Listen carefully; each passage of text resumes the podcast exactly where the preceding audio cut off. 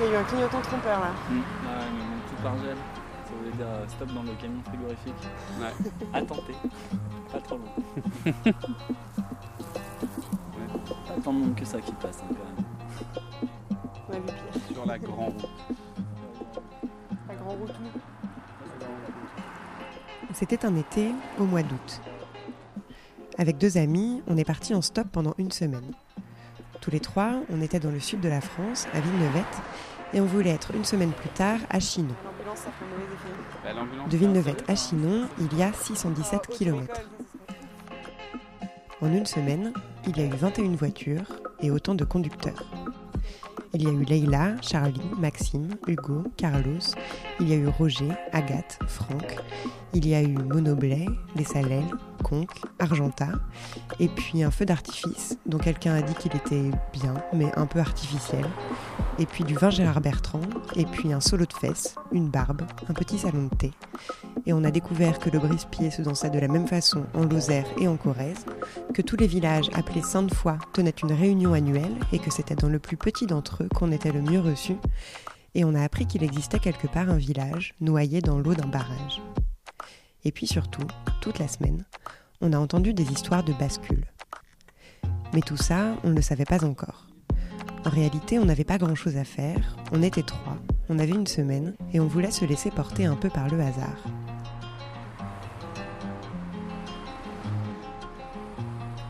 On avait aussi un enregistreur. Alors avant de partir, on se disait que ce serait bien de garder la voix des personnes qu'on rencontrerait, d'avoir une question qu'on poserait à tout le monde. On cherchait cette question, mais on ne trouvait pas. Et on a fini par se rendre compte que de toute façon, on avait oublié notre carte mémoire. Alors le premier jour, on est parti comme ça. Ce qu'il faut dire aussi, c'est que cet été-là, je venais de quitter mon travail. Tristan et Guillaume, les deux amis avec qui j'étais, eux réfléchissaient à quitter le leur. Alors ensemble, on parlait beaucoup de choix, du risque, du saut, de l'appréhension. Et je sais pas si c'est un hasard, mais ce premier jour, quand on est parti sans enregistrer, les quatre conducteurs qui se sont arrêtés nous ont raconté des histoires de décisions qui avaient compté pour eux. Des moments de changement, des virages, des grands sauts, ou des Allez, cette fois j'y vais. D'abord, il y a eu cette femme qui venait de quitter Paris pour s'installer seule dans le sud, et puis un couple qui était parti à la retraite deux ans plus tôt que prévu pour ouvrir une chambre d'hôte, ce dont ils avaient toujours rêvé, et puis cet homme d'une quarantaine d'années qui avait décidé il y a dix ans de ne plus jamais travailler, et puis Leïla qui venait d'une famille libanaise plutôt conservatrice et vivait dans son camion depuis cinq ans. Leïla qui nous a installés tous les trois entre ses sacs et son violoncelle turc dont j'ai oublié le nom, et qui voyageait avec, posée sur son tableau de bord, une mue serpent. Quand j'y repense aujourd'hui, je me dis qu'évidemment, puisque nous, pour nous, on y pensait autant, on devait quelque part être plus attentif à ces histoires, peut-être nous y intéresser plus qu'au reste et poser des questions pour nous rassurer nous-mêmes, puisque eux l'avaient déjà pris, le virage. Mais sur le moment, il y avait quelque chose de providentiel. Parce que ce dont je me souviens, et j'en suis sûre, c'est que jamais on ne provoquait ces histoires, jamais on ne les cherchait. On discutait, et tout à coup, ça arrivait. Le soir, en en reparlant tous les trois, ces virages, ces décisions, ces grands sauts, on s'est mis à appeler ça la bascule. Basculer, faire un mouvement de bascule par suite d'un déplacement d'équilibre. On se demandait si la bascule, ça arrivait tout à coup, ou si ça demandait de prendre de l'élan. Basculer, opérer un renversement brusque de ses positions, changer brutalement d'orientation, de direction. On se demandait si sur le moment, on savait que c'était une bascule, ou si on ne s'en rendait compte qu'après. Basculer, vider, boire un verre en le renversant en direction de la bouche. On se demandait si tous ces gens, qui nous racontaient leur bascule avec tant de sérénité et d'assurance, avaient eu peur, eux aussi, quand ils s'étaient trouvés lâchés, et pas encore atterris de l'autre côté de la bascule, à un nouveau point d'équilibre. Basculer, se renverser, chavirer, tomber, culbuter, s'abattre, s'incliner, sombrer, s'abîmer, s'anéantir. On discutait de tout ça dans un bar, et on a rencontré quelqu'un qui nous a donné une carte mémoire. Ça aussi, on a trouvé ça providentiel. Et grâce à ça, le lendemain, on a pu enregistrer Charlie. Ça te gêne pas la, la, la machin parce que sinon il fait super chaud. Charlie était danseur et comédien. Et voilà. Donc, Pour en revenir au spectacle que j'ai bien envie Ouais. de vous raconter, c'était en fait euh, c'était un spectacle, c'était une adaptation d'un roman euh, photo pornographique des années 80. Et euh, faut voir le, le roman photo quoi. C'est des trucs, bon ils bandent certes, mais il n'y a rien dans leurs yeux. Et puis tu as des bulles, quoi, comme, euh, comme une BD. Et qui dit, euh, bon, je sais rien, il faudrait que je retrouve les, les paroles. euh, oh oui, pour moi, pour moi. Enfin, tu vois, des conneries euh, de ce genre-là, quoi. Et euh, lui, il a fait tout ça, roman photo. Mais en fait, le roman photo, il est dépendant de la machine qui dit les sous-textes. La voix déraille un peu et ça part dans des trucs. euh, on comme on suit le roman photo. Donc c'est qu'on a des positions comme ça. Ah, on est à fond dedans, tu vois, mais en fait, il se passe rien dans l'entrejambe, donc c'est complètement faux. Et, euh, et la machine qui, déraille, elle fait, on devient un peu ces, ces pantins, quoi. On est des, on est des humains euh, sans humanité.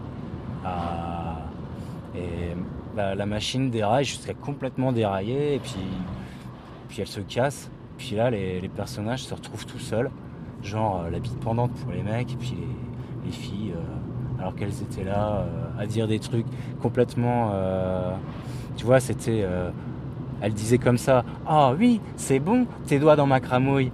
Et euh, les gens étaient morts de rire, c'était délicieux à jouer ce spectacle. Donc la machine déraille, on se retrouve comme ça, un peu comme des cons, quoi. Et puis ça s'arrête dans le noir, puis ça reprend avec juste, on est euh, la lumière mise sur nos fesses et on fait un solo de fesses. Donc euh, c'est un truc, j'ai. Putain, c'est combien?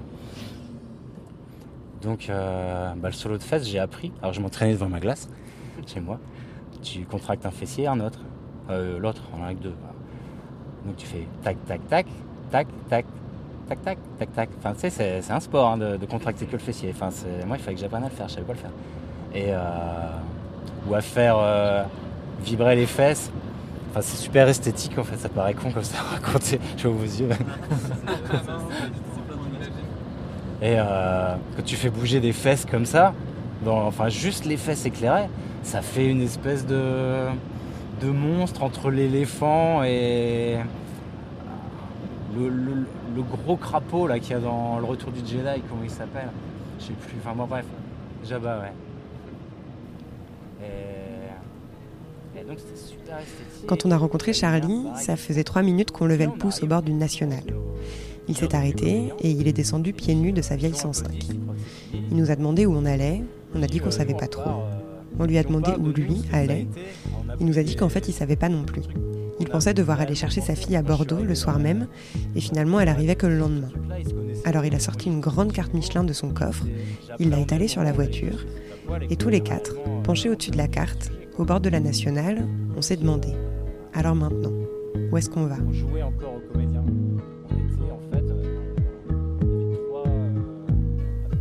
C'est Charlie qui a fini par nous proposer d'aller dans la ville de Conques.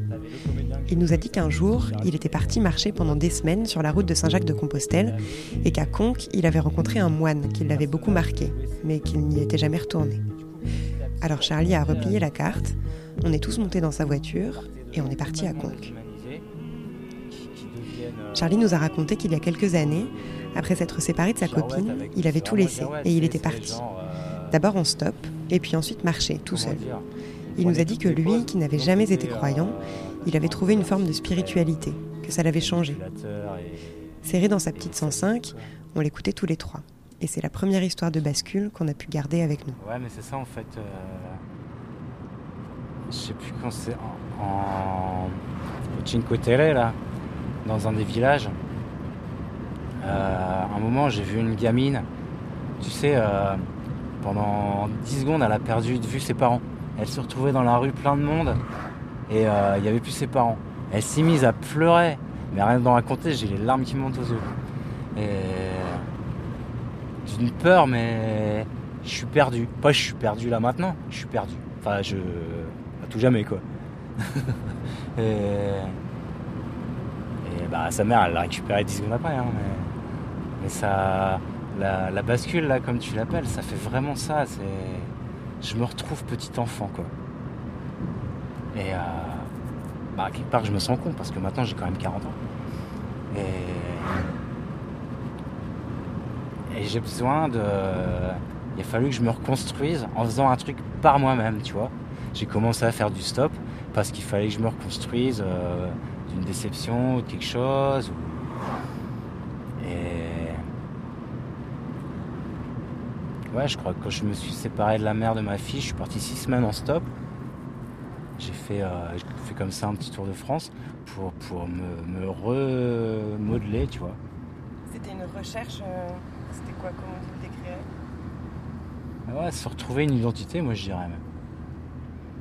Mais c'est c'est propre à ma vie, quoi, tu vois. Je recherche et tout. Moi j'ai perdu mon père, j'avais 12 ans. Euh, avec ma mère, on était super fusionnels. Du coup, je pense que je l'étais déjà tout petit avant ma sœur. Et c'est revenu avec ma sœur quand mon père est mort. Du coup, euh, on vivait dans notre petit microcosme. Du coup, je construis des couples un peu comme ça, un peu, un symbiotiques, tu vois. Mais la symbiose, ça n'existe pas en vrai. Ça existe le temps que tu es dans le ventre de ta mère. Mais après, euh, c'est- plus de la symbiose, c'est un semblant. C'est un spectacle de symbiose. Mais les gosses, ils vivent comme, hein. ils n'ont pas le recul. C'est comme je te parlais d'un clown qui s'appelait Frigo, là.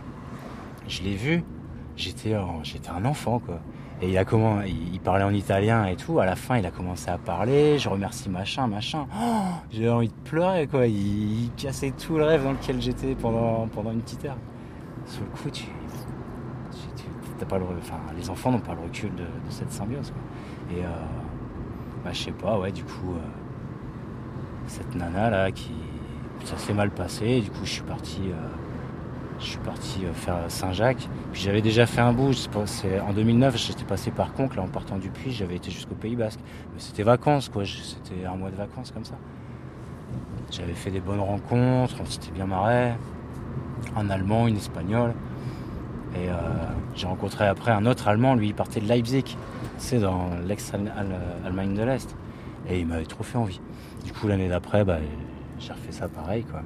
Et euh, bah, t'es tout seul, du coup, t'es obligé de, trouver des ressources en toi, quoi. Tu vas pas aller euh, chialer le soir, euh, ah, ça m'est arrivé, mais tu vas pas chialer tous les soirs parce que t'es tout seul dans ton champ avec ton petit feu et ta tente et, ta canette de bière qui te sert à délasser les muscles qui qui ont fonctionné toute la journée. Enfin, les jambes, quoi. Et du coup, ça a super bien marché. Ça veut dire quoi Ça a super bien marché? bah, que je- maintenant j'aime être seul avec moi-même. Je me retrouve bien tout seul quoi. Je suis là bien avec vous, je suis là bien sur la route. Et donc il y a la solitude et il y a le côté euh, spirituel aussi que tu as trouvé. euh, Ouais, ça c'est bah. Puis en plus c'est bien parce que le spirituel, tu peux le partager avec des gens, mais moi j'aime bien être tout seul. Je vais pas, euh, je vais pas à la messe le dimanche euh, tout le monde. Donc ça a pu m'arriver quand j'essayais de, rentrer dans le moule, mais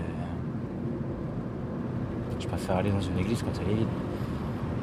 Déjà, tu vois le commence à monter crescendo. Je te parlais de quand j'étais petit, même si je m'en souviens pas, mais quand j'habitais à Paris, les endroits où je récupérais du calme dans cette grande ville bruyante, c'était dans les églises. Mais au début, euh, j'y allais comme ça, quoi, pour avoir 5 minutes de décompression. Je me souviens d'une église qui est à boulevard Magenta. Elle est vachement agréable. Et euh, c'était un peu un lieu où j'aimais bien aller pour, pour me reposer la tête. Tu peux nous parler de cette, euh, cet espace de sérénité dont tu parlais tout à l'heure? Je sais pas comment tu l'appelles. Euh, ben, moi, très conventionnellement, je l'appelle Seigneur, mais voilà, j'ai aussi fait le choix de prendre. Par le passé, j'habitais à Joinville-le-Pont, il y a une pagode à Joinville-le-Pont, bah, par hasard, j'ai trouvé un appart qui était dans cette rue-là. Donc, bah, j'y ai passé beaucoup de temps, j'ai rencontré un moine bouddhiste qui était en fait euh, breton d'origine, qui a, qui a quitté les vœux après parce qu'il a rencontré une nana dont il est, quitté- il est tombé amoureux, et qui, je, les vois, euh, là je les vois moins, ça fait deux ans que je les ai pas vus, mais j'aurais plaisir à les revoir d'ailleurs, peut-être ces jours-ci. Et euh, mais malgré tout, quand j'ai quitté Paris, j'ai cherché à, aller dans le sens qui allait dans notre euh, notre culture à nous, quoi. En France, ben, depuis des millénaires, on est on est catholique. Donc je me suis dit que c'était peut-être un truc à, suivre. Le bouddhisme, finalement, c'est assez euh, exotique ici. On, en- on entend tout et n'importe quoi. Et le catholicisme aussi. hein. Mais bon, bref, j'ai fait ce choix-là. Et moi, je l'appelle Seigneur, mais je lui parle comme un pote. Et un pote pour qui j'ai du respect, mais même des fois, je peux dire des trucs où les gens diraient Oh, c'est un blasphème, ça Enfin, Tu vois, les, les cubénis, je veux dire. Les culs d'église. Ouais, je prie, mais je prie à ma manière. puis en plus, je vois bien, ça marche quoi. Enfin, c'est un truc de fou. L'autre jour, avant-hier, j'étais donc à, à mais la nuit, au bord de la 7, hein, pas à Bolène même, euh, genre 10 km avant. Putain, personne prenait, c'était soit des Néerlandais, la voiture pleine, soit des gens en vacances, voiture pleine, soit des gens du 84 qui me regardaient dans l'air, euh, pauvre gars, euh, t'es vraiment con de pas avoir su assez bosser pour t'acheter une voiture. Ah, j'invente, mais ça pouvait être ça aussi. Et je fais une petite prière, je fais franchement Seigneur, je vais pas rester là. Enfin, si vous pouviez m'envoyer une voiture là qui, qui, j'en demande beaucoup, hein, mais même elle, elle, elle me ferait, il me ferait dormir chez eux, ça serait royal. Et euh, le temps passe, alors euh, faut cultiver patience et confiance. Hein. c'est vraiment les deux mots maîtres dans la vie. Et au bout de 10 minutes, une voiture qui s'arrête enfin. Deux gars, pas super sympa, enfin distant quoi. Pas, pas, pas sympa mais distant. Et en fait, je leur parle de mon problème, il faudrait que je trouve un endroit pour dormir, j'ai pas de tente, j'ai juste un duvet. Et euh, un des deux fait bah allez viens, viens dormir à la maison quoi. Et euh, putain, je fais mais putain mais merci. et des coups comme ça, il y, en a plein, j'en ai plein à te raconter. Et du coup je reviens à cette histoire de, de moment de bascule. Pour toi, qu'est-ce que ça a changé dans ta vie le fait de choisir d'aller faire euh, Saint-Jacques-de-Compostelle bah, J'ai quand même plus. Euh, je suis plus assis sur la. Enfin, plus posé sur la terre. Je suis moins. Euh, je suis moins la tête dans les étoiles. Et c'est quand même. avant, je trouvais ça très bien d'être la tête dans les étoiles, mais c'est pas.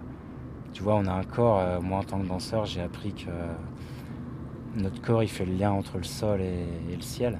Et que on passe de plus en plus de la terre au ciel et que c'est la mer vers le père et c'est très, très symbolique. C'est intéressant parce que d'un côté ça a été une recherche spirituelle et en même temps tu dis que tu es plus assis sur la terre depuis ça. Ouais mais tu vois, enfin je sais pas, j'étais ouais j'étais dans les étoiles mais là je pense à Brassens qui dit euh, un don sans travail c'est rien qu'une salmanie quoi. tu vois, c'est faut il faut prendre la réalité en compte. Enfin, il y a même en fait que ça à faire. Parle spiritualité et tout. Moi, avant, j'entendais quelque chose d'éthéré, euh, des mondes secrets ou j'en sais rien. Mais en fait, c'est juste. Euh, bah là, pendant que je suis en train de te parler, de conduire en même temps, mon cerveau, il n'a pas le temps de faire autre chose. presque pas. Et du coup, je suis complètement dans le présent, je suis bien là où je suis. Euh, je suis bien avec vous, je suis bien sur la route. C'est ça le, ça le bonheur, c'est ça le paradis en fait. C'est, pas avoir ces pensées là qui, font te projeter en avant et des, trucs qui peuvent te faire peur ou des trucs qui te sont arrivés ou pas arrivés et qui ça te fait chier que ça te soit arrivé ou pas arrivé. Qu'en fait, euh, ouais, euh, paradis, euh, purgatoire, enfer, enfin tous les trucs qu'on a l'habitude de nous, de nous rabâcher dans les, le dogme chrétien, bah, en fait tout ça c'est là maintenant quoi. Si je commence à penser à des problèmes, je vais, je vais passer du paradis à l'enfer en claquement de, neurones quoi. Et est-ce que tu te souviens d'un moment en particulier pendant Saint-Jacques où tu as senti qu'il y avait quelque chose qui changeait en toi? Ah, moi ça se fait euh, ça se fait à l'épreuve euh, à l'épreuve du temps quoi, à l'épreuve de la fatigue. Je suis pas des fois, j'ai des pensées où je me dis Ah ouais, putain, c'est ça. Mais euh, c'est pas le truc qui te transforme du jour au lendemain. Tu lis des choses comme ça dans certains bouquins. Des gens qui ont eu la révélation leur vie a été transformée. Moi, je suis pas comme ça. Moi, je suis en recherche tout le temps et j'ai pas fini de rechercher. J'ai encore des. J'ai vu des trucs qui, dans mon caractère qui se sont passés. Là, j'ai encore une colère en moi qui. Putain, je croyais qu'elle était plus là, fait chier. Et. Euh... Enfin voilà, moi, ces, ces voyages, me font des choses comme ça. Donc tu es toujours en, Ah ouais, je suis encore en recherche, mais je pense que j'y serai. Euh, j'y serai encore. Euh, bah ouais, tu vois. Pour moi, t'es plus en recherche quand t'as, as cette sérénité tout le temps, quoi. Tu peux pleurer, hein, c'est pas. C'est aussi une phrase, c'est être de ce monde sans lui appartenir. Ah, j'aime bien cela. Parce que c'est t'es à fond dedans. Là, je suis avec vous entièrement. Je conduis. Euh, j'ai pas du tout envie qu'on se crache parce que ça, ça me ferait chier de mourir dans une voiture. Mais au final, c'est euh, pas très grave tout ça, tu vois. on n'est pas ça au fond. On est, je, suis pas Charles-Édouard Danguin, c'est pas. C'est mon identité de là tout de suite, mais ça dure un temps. Je sais pas si c'est une histoire d'âme et tout, je verrai bien quand je mourrai. Hein. On en reparlera à ce moment-là, quand on sera tous. Euh, si on se rejoint quelque part, on pourra dire ah bah ouais, ça existait. Hein. Mais là, pour l'instant, je peux pas le promettre. Mais je me dis quand même, ça doit être un peu ça. Mais si c'est pas ça, bah, c'est encore plus un grand n'importe quoi. Alors autant, euh, autant pas y faire, euh, pas trop s'y attacher.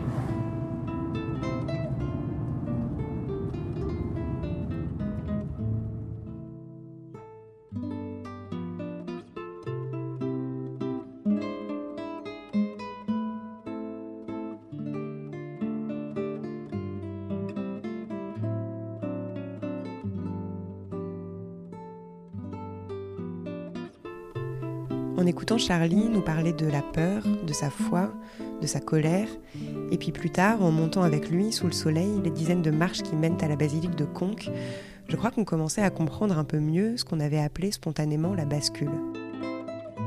Charlie n'en parlait pas au passé, ce n'était pas quelque chose de terminé. Pour lui, c'était un départ. Et c'était apprendre, continuellement, sans jamais y parvenir tout à fait, à ne plus avoir peur. À partir de là, après ces quatre inconnus du premier jour, après notre rencontre avec Charlie, la bascule, on la voyait partout, on l'entendait partout. Tous ceux qui nous parlaient au volant de leur voiture, à un moment donné, sans qu'on le demande, nous racontaient une histoire de bascule. Tous nous racontaient leurs grandes décisions ou leurs petits déclics, leurs virages, leurs esquives ou leurs volte-face. Alex, éleveur lassé, Benoît, en route pour la Confédération paysanne, Agathe et Franck, les deux architectes, Hugo et ses rôles d'enfant désormais derrière lui, Carlos et sa nuit sans sommeil, et d'abord Corentin, des bouteilles de vin plein son coffre. Alors euh, moi je travaille euh, chez Gérard Bertrand, on produit euh, du vin dans la région du Languedoc. Avant j'étais chef de rayon et acheteur au rayon liquide et plus particulièrement vin chez Leclerc. La grande distribution, bah, tout le monde connaît le mauvais côté en termes d'horaire, de gaspillage. C'est vrai que bah, un petit déclic qui me dit ouais bah non la grande distribution bah, je vais arrêter aujourd'hui euh, de travailler dans ce côté-là et plus me rapprocher aussi du domaine du vin c'est pour ça que je suis parti euh, dans la société euh, Gérard Bertrand. Euh, moi, en tant que chef des rayons, donc c'était être présent auprès des équipes 6 jours sur 7 le matin, à 5 heures du matin. Par les horaires de la grande distribution, c'est vrai que je me suis retrouvé à me dire bah, aujourd'hui, j'ai plus d'activité extra-professionnelle. j'ai toujours été assez sportif, je faisais plus grand-chose. La vie de famille, bah, on voyait plus la famille parce qu'on est trop fatigué. Euh, Noël, c'est le pire moment de notre vie parce que euh, bah, on fait non-stop 5h, 20h pendant deux semaines complètes. Donc euh, quand on arrive au repas de Noël, on s'endort à 10h alors que les cadeaux sont pas ouverts. Donc c'est toute cette, ambiance qui fait qu'on a l'impression de perdre des moments de notre vie, qui a fait bah tiens, j'ai envie de faire autre chose et qui me donne plus de sens à ma vie et de penser un peu plus à moi plutôt que tout donner pour le boulot. C'est vraiment à ce moment-là que la bascule s'est faite. C'est quelque chose qui a mûri petit à petit ou ça a été une décision un peu soudaine à un moment Non, mûri petit à petit parce que euh, bah, en 4 ans, euh, j'ai eu euh, bah, deux relations amoureuses qui, qui, se sont terminées à cause de ça en fait. Et moi je me disais, bah, c'est pas moi le problème, c'est, c'est bah, mes, mes, compagnes qui voulaient pas qui voulaient pas être avec quelqu'un qui fait beaucoup d'heures au boulot et au final après bah, en me posant des questions et en, en me recentrant un peu sur moi-même, je me suis dit bah non c'est pas normal, je pense plus au boulot qu'à la maison, euh, je peux penser aux petits détails de mon rayon alors que je suis pas capable de ramener euh, la petite course qu'on m'a demandé à midi. Donc je me suis dit non, il y a un problème. Donc euh, bah, j'ai repris un peu, je me suis regardé devant le miroir, j'ai dit bah, qu'est-ce qui cloche? Et j'ai essayé de mieux équilibrer ma vie. Et bah, ça a marché un an avec le nouveau poste chez Leclerc, mais au final les horaires font qu'on ne peut pas harmoniser quand même une vie de famille normale. Donc je me suis dit bah faut chercher ailleurs. Il y a aussi un aspect finalité de ton travail, un aspect aussi un peu dans ce que tu as envie de, produire Alors oui, c'est vrai que bah, avec la grande distribution, j'ai connu beaucoup de, gâchis, beaucoup de déchets avec ce qu'on jette et ce qu'on consomme. Mais à côté de ça aussi, j'ai connu aussi des relations très privilégiées avec, euh, avec les fournisseurs directs. Et c'est là où j'ai découvert bah, la société Gérard Bertrand, qui est très engagée dans tout ce qui est biodiversité, protection de l'environnement et écologie. Moi aujourd'hui, je parle de ce que je connais, donc euh, plus de la dimension du vin. Euh, ça m'a ouvert l'esprit sur beaucoup de choses, donc c'est sûr qu'on s'intéresse bah, à tout ce qui est un peu plus large, que ce soit le tri, que ce soit la relation à l'homme, euh, etc. Donc c'est vrai qu'aujourd'hui j'essaye de me pencher petit à petit euh, sur tout ça, sur la gestion des déchets, sur comment acheter, bah, mieux lire une étiquette. Euh, par contre, je veux le faire doucement, c'est-à-dire quelque chose qui correspond à ma personnalité, quelque chose qui correspond à mon rythme de vie aujourd'hui. C'est-à-dire que je ne vais pas basculer du jour au lendemain à me dire ouais, ça y est, je suis vegan, je ne veux plus manger de viande parce que c'est horrible ce qui se passe dans les abattoirs. Parce qu'aujourd'hui, j'en suis pas capable et je ne je me sens pas capable de consommer comme ça tout de suite. Je pourrais peut-être y venir, c'est pas un objectif. Aujourd'hui, j'essaye d'avancer en, fonction de mes convictions, de ce que je lis et de mes expériences avec les, gens autour de moi. Et petit à petit, bah, améliorer euh, bah, ma façon de, vivre en fait. Comment, comment tu t'y prends quand tu as une décision importante à prendre, quand tu as un choix devant toi? Comment tu t'y prends? Non, c'est de rester humble et savoir euh, surtout se remettre en question euh, bah, tout le temps. Parce que bah, le vin, pour moi, c'est un grand exemple de la vie, parce qu'on peut avoir 40, euh, 50 ans d'expérience, bah, on pourra toujours apprendre quelque chose dans le vin, parce que c'est une ressource de connaissances illimitée, il y a tellement de choses diverses et variées à travers le monde. Donc c'est ça en fait, c'est de se dire, bah, en fait, euh, je peux avoir l'expérience et connaître mon métier sur le bout des doigts, bah, il y aura toujours quelqu'un euh, quelque part pour m'apprendre quelque chose, et c'est de rester dans cet état d'esprit et d'amélioration continue de soi et de le partager avec les autres en fait. C'est comme ça que je fonctionne, en me remettant en question et en me disant bah, il y a toujours quelqu'un pour m'apprendre quelque chose. Donc euh, voilà.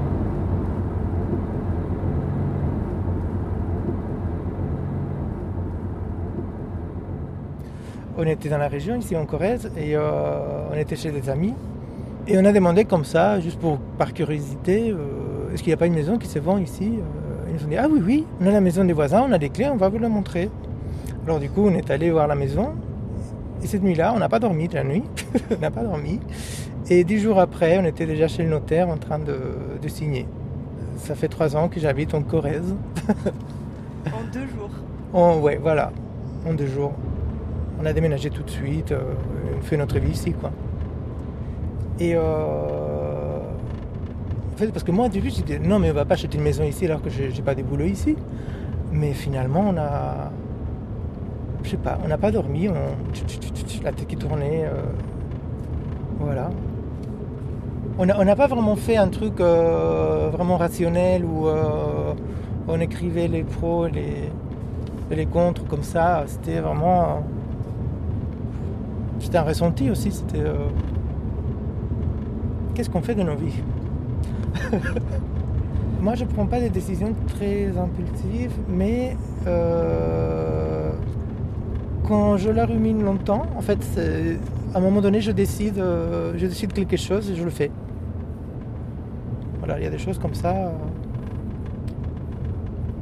C'est pareil, euh, j'étais en Espagne, euh, quand je suis venu en France, c'était pareil. Au début, je ne voulais pas venir, mais après, j'étais à l'école des langues, j'ai étudié le français intensif, des cours des français intensifs, et et un jour, je regarde une offre des offres de travail pour les infirmiers en France et je me suis dit, euh, oh pourquoi pas?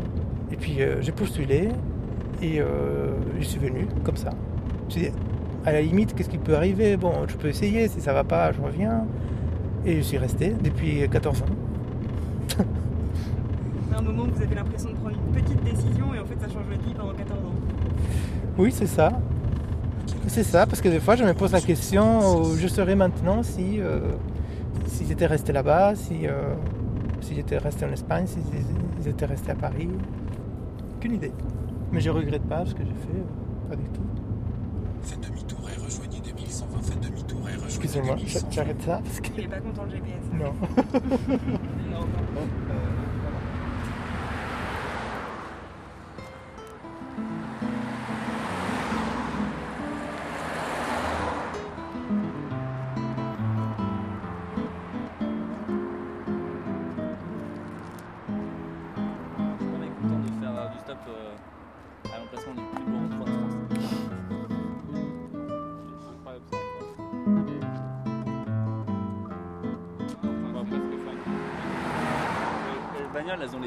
peinte en noir, tu sais, genre, euh, c'est tout euh, Ces gros.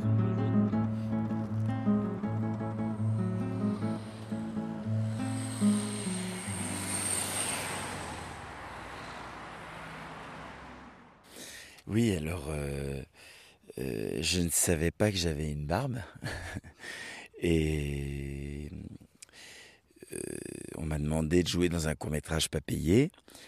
Euh, et pour ça, la condition, c'était de laisser pousser la barbe, euh, parce que le personnage, il fallait absolument qu'il soit mal rasé euh, dans le scénario. Et donc j'ai insisté auprès du réalisateur pour dire mais non mais j'ai pas de barbe donc c'est pas possible. Ben, si si mais laisse pousser on verra d'accord. Bon bah très bien j'ai laissé pousser ma barbe. Euh, au final j'avais une barbe que je ne connaissais pas et surtout depuis j'arrête pas de bosser donc euh, c'est très bien j'ai changé de profil j'ai plus le même âge aux yeux des gens et surtout j'ai du boulot donc comme quoi c'est bien de rendre service. voilà non mais c'est vrai que j'avais quelque chose de très enfantin on me proposait des rôles d'enfants surtout au théâtre et je jouais beaucoup les enfants parce que je l'avais fait une fois, ça avait bien marché.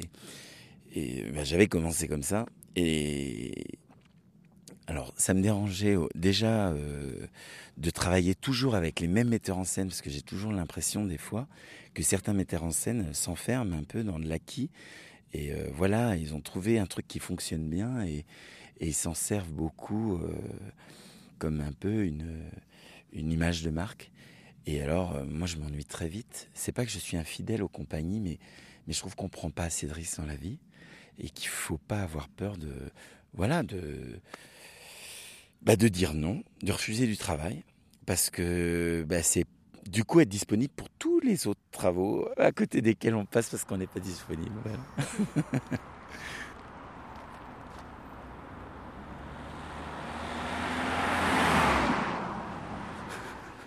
Je sais pas si je vais vraiment retomber sur mes pattes sur le flow par contre. hein. C'est de l'impro. Personne te jugera. C'est les vacances. Il y a juste. Attends, pardon, je, je suis pas au début. Chez nous, ça traîne pas dans les caves, chercher à faire de l'or. Ça squatte avec du pain dans les grottes de Roquefort. Sa Majesté Papillon, là, pareil, notre ses cousins. Bienvenue chez les 4P, adeptes de daube et de sauce au vin. Chez nous, il n'y a pas de braquage pour toucher la monnaie. Il y a juste du braconnage, de la truite, saumonée. Notre cartel est au Roquefort, ce que Medline est à la coque vieux. Il dessert le monde entier avec son frometon blanc et bleu. On a les gants en cuir de Millau, probablement le meilleur agneau. On a le pont le plus haut d'Europe et certainement le meilleur hip-hop. Bienvenue dans l'Aveyron, bienvenue chez nous compagnons. C'est en toute confiance qu'on use le rap et son essence pour encenser le département et y faire allégeance. Voilà.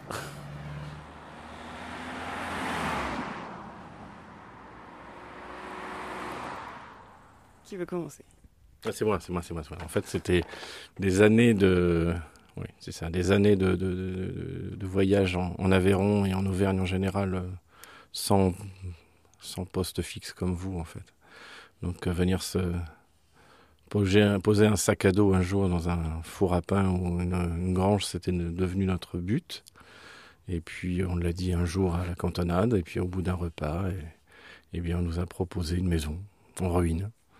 C'était il y a 17 ans, donc euh, ça a duré, la visite a duré moins de deux minutes et euh, c'était oui tout de suite avec euh, le paysan du coin qui nous a expliqué que cette maison était inhabitée depuis 30 ans. Voilà, et ça nous a pas fait peur parce que dedans il y avait tout ce qu'on voulait, le bois et la pierre. Au bout d'un repas? Un peu plus qu'un repas, Ouais, c'est un bord de piscine, donc ça se finit en bord de piscine, ça, ça, ça veut dire après, euh, après tout ce qui est plusieurs bouteilles de champagne. Voilà. Et alors, qu'est-ce que vous vous êtes dit la première fois que vous êtes rentré dans cette maison? Agathe, est-ce que tu te souviens? Alors en fait, ce qui est intéressant, c'est que déjà, il a fallu aller en voiture dans le petit village qui était déjà dans là où on était, c'est on avait l'impression que c'était le bout du monde et on allait encore plus loin. Donc on se demandait ce qu'on allait voir. Et en fait, on est arrivé dans cette maison qui euh, déjà à l'extérieur nous paraissait euh, être euh, vraiment magnifique et on est rentré et là on a vu du bois, des, des- un clairvoie pour séparer la souillarde de, la pièce. Bon alors là, il a fallu faire très attention en montant l'escalier parce qu'on a failli passer à travers. Et euh, donc on voyait rien en fait du grenier parce qu'il n'y avait pas du tout de lumière. Mais on s'est dit euh, non là, celle-là, il nous la faut. L'histoire de cette maison aussi, il y a pas, euh, elle a jamais été habitée pendant 30 ans parce qu'en fait, elle n'était pas à vendre. Les maisons ici ne sont jamais à vendre. Ça veut dire qu'il faut qu'elles trouvent un acquéreur. Donc ici, le propriétaire ne voulait pas vendre à certaines personnes, donc elle n'était pas à vendre. Et donc nous, on a été euh, préemptés pour être euh, les élus pour euh, potentiellement acheter cette maison, qui valait rien. Donc c'était si l'intérêt d'acheter une maison ici, c'est que ça vaut pas cher. Et après, effectivement, plusieurs années de camping dans la maison, on a décidé que la maison, bah, ne serait pas transformée. Elle resterait une vieille maison avec ses vieux bois, ses vieilles pierres, ses traditionnels du sud Cantal. Et aujourd'hui, vous êtes bien accepté alors dans le coin après avoir été choisi pour, euh, pour acheter cette maison? Non, non, on n'a pas le droit d'en dire plus. Ici, ils appellent ça la petite Corse. Alors,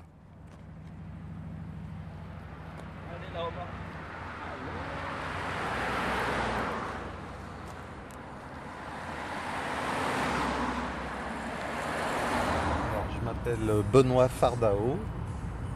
Voilà, euh, je suis né à Paris et je me suis installé comme agriculteur en Corrèze en tant que néo-rural en 1982. Et je suis sorti de l'agriculture en 95. Alors du coup, l'entrée dans l'agriculture, c'est un premier euh, gros changement en fait. Ça a été un vrai changement, d'autant que j'avais ni ferme, ni héritage, ni rien. Donc il a fallu que, eh ben, qu'à 18 ans, euh, j'emprunte tout, que je loue des terrains, que j'achète un troupeau. J'ai construit mon bâtiment, euh, voilà, je me suis lancé. En fait, euh, je venais de Paris, mais j'ai quitté Paris très tôt. Et en fait, je venais de la Sarthe, d'Alençon. Et puis, j'avais fait des études en lycée agricole. Donc, ça faisait très longtemps que je voulais travailler dans l'agriculture. C'était une décision euh, mûrement réfléchie. Un gros changement, mais une décision très réfléchie. Oui, oui, je l'avais vraiment en tête depuis longtemps. Et alors après, qu'est-ce qui vous a fait quitter l'agriculture? Eh ben, bah, comme je disais tout à l'heure, surtout euh, le fait que j'avais eu qu'un bac technique agricole et j'étais en manque de, de consécration de diplôme. Mais vraiment. Donc euh, c'est là que j'ai décidé, euh, d'une part, si j'avais euh, si j'avais continué l'agriculture après 15 ans, donc c'était la durée d'échéance de mes emprunts. Donc il fallait absolument que je réemprunte pour au moins 20 ans et là j'aurais passé ma vie euh, dans l'agriculture. En fait, vous vous êtes trouvé à une sorte de carrefour entre euh, soit je rempile pour 20 ans, soit je pars vers autre chose. Voilà. Et en plus de ça, euh, dans le même temps, j'ai largué tout, donc euh, ma copine aussi. Donc je veux dire, une situation en entraîne une autre. Et j'ai rencontré euh, une nouvelle femme avec qui j'ai eu deux enfants, dont un enfant adopté. Ça a été le, mon grand changement d'adopter une petite fille à Haïti. Ça, c'était en 2003. Donc c'était vraiment, euh, je vais vous balancer par là. Euh, ouais, ouais, ça, ça a été des émotions extraordinaires, quoi. Oui, c'était euh, depuis toujours, je m'étais dit que j'adopterais un enfant. Ah ouais. Et puis j'ai eu la chance de rencontrer ma femme. Et du coup, elle aussi, elle avait beaucoup voyagé et elle souhaitait adopter. Donc formidable. J'ai eu un enfant euh, donc naturel, Martin, et Carline, une fille euh, adoptive. Et, euh, et voilà quoi. Donc effectivement, un changement amène toujours quelque chose dont il faut tirer le positif parce que sans ça, c'est très compliqué quoi. Et je pense qu'on crée, on, crée, on comble ce qu'on crée en besoin. Je, enfin, je crois que je suis un peu comme de ceux qui pensent que tous les désirs naissent entre euh, 15 et 25 ans quoi. Et qu'il faut absolument, après on passe sa vie à vouloir faire ce qu'on a rêvé entre 15 et 25. Alors Moi, de quoi vous aviez persuadé. envie entre 15 et 25 vous? Eh ben, d'être paysan, d'adopter un enfant, d'avoir plein de copines, de m'éclater, d'aller au concert, euh, d'être aussi militant au niveau, euh, au niveau des professions que j'exerce. Euh, voilà, et puis surtout, surtout euh, d'aider les autres.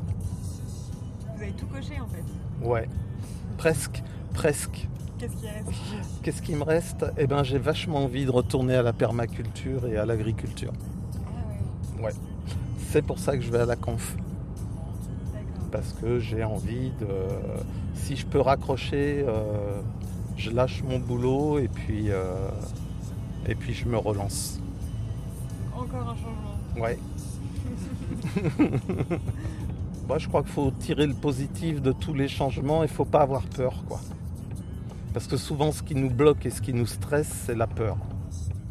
Et euh, je comprends la peur parce que euh, effectivement, quand on a peur, et ben, soit on a trop de dettes, soit on a une maison, soit on a des enfants, soit on veut pas quitter sa femme, soit, enfin, c'est toujours euh, compliqué. Il n'y a, pas un changement en fait.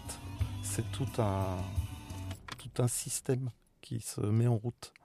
Et effectivement, c'est euh, voilà quoi. Après, je regrette rien. J'ai pas de fric, mais je m'en fiche.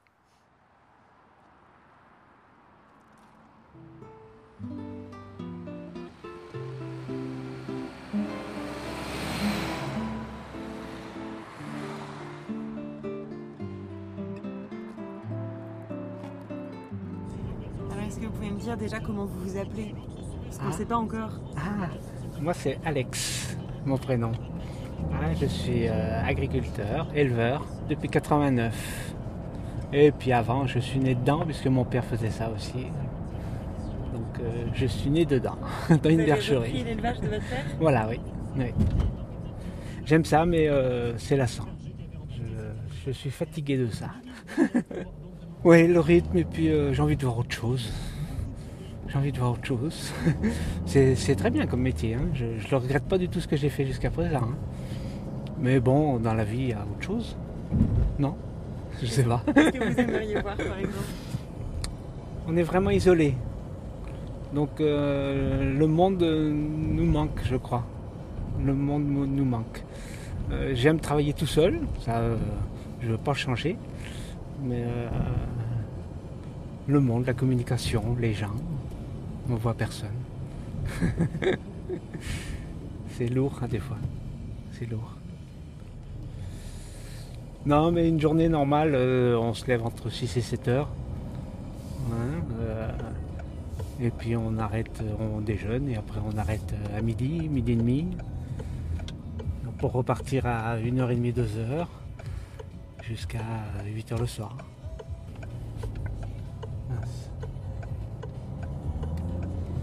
Parce qu'il y a toujours à faire.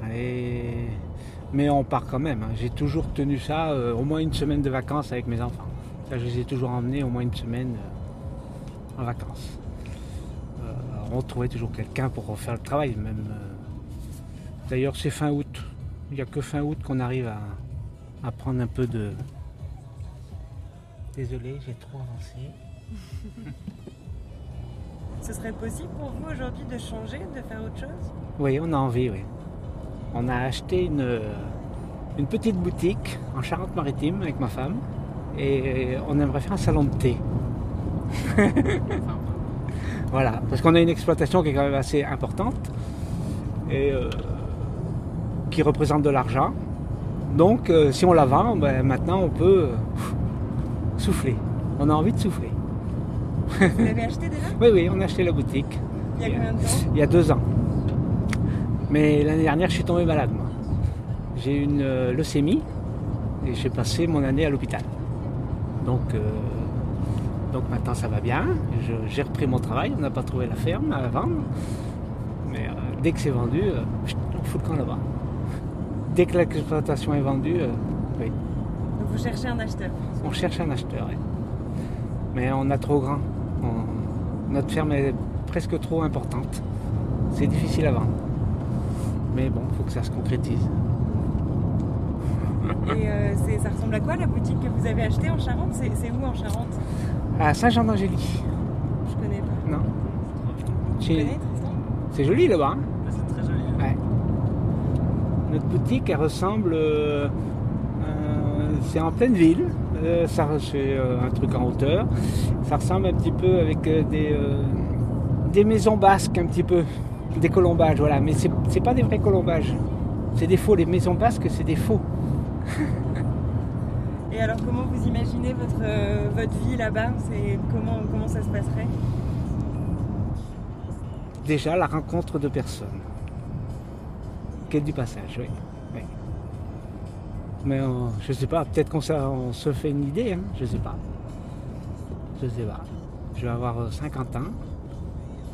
C'est un risque, oui. Mais euh, non, il faut. hein. Il faut oser, non? Il faut oser dans la vie. Donc euh, voilà. Nous, il faut d'abord qu'on vende notre ferme. Après, on verra.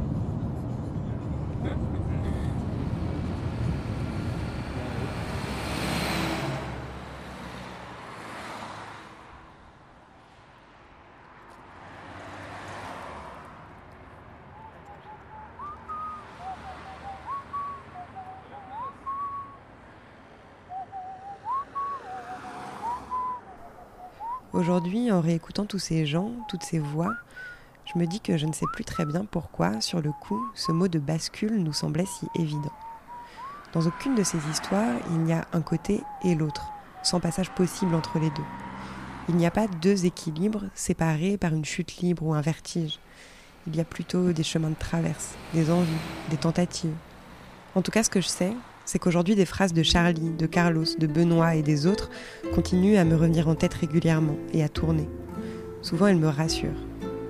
Elles donnent envie de ne pas vouloir la terre ferme, mais plutôt d'apprendre à aimer le mouvement du balancier. Aujourd'hui, j'aime être seule avec moi-même. C'était un ressenti, c'était qu'est-ce qu'on fait de nos vies? Je crois qu'on passe sa vie à faire ce dont on a rêvé entre 15 et 25 ans. Dans la vie, il y a autre chose, non? Je sais pas. Je crois que la beauté est douloureuse. C'est ça que je veux dire. La beauté est douloureuse. C'est des moments ter- terribles et excitants parce que faut pas oublier que quand même c'est un saut dans le vide. Donc faut que ce soit quand même un peu réfléchi. Et je pense que ça se fait jamais sans douleur en fait. Et il y y a quelque chose de très beau dans la douleur. Enfin, je crois que la beauté est douloureuse. C'est ça que je voulais dire. Ouais. C'est ce que je veux dire. La beauté douloureuse.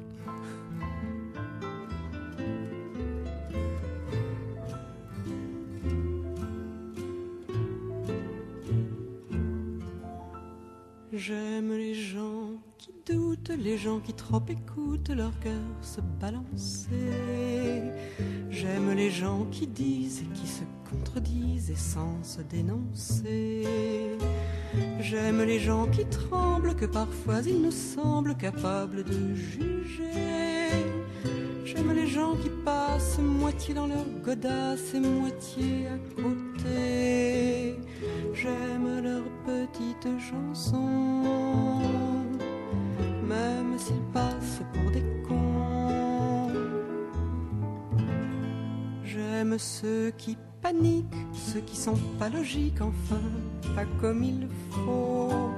Ceux qui, avec leur chaîne, pour pas que ça nous gêne, font un bruit de grelot. Ceux qui n'auront pas honte de n'être au bout du compte que des ratés du cœur. Pour n'avoir pas su dire délivrez-nous du pire et gardez le meilleur.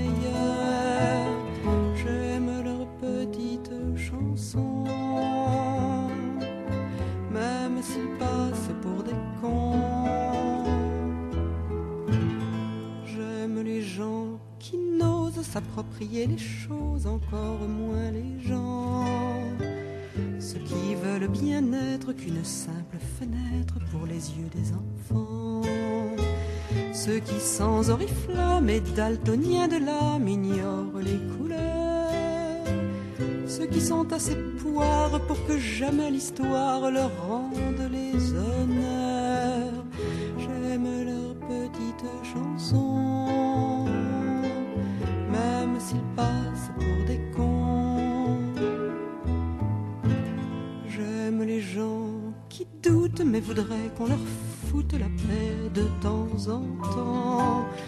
Et qu'on ne les malmène jamais quand ils promènent leurs automnes au printemps. Qu'on leur dise que l'âme fait de plus belles flammes que tous ces tristes culs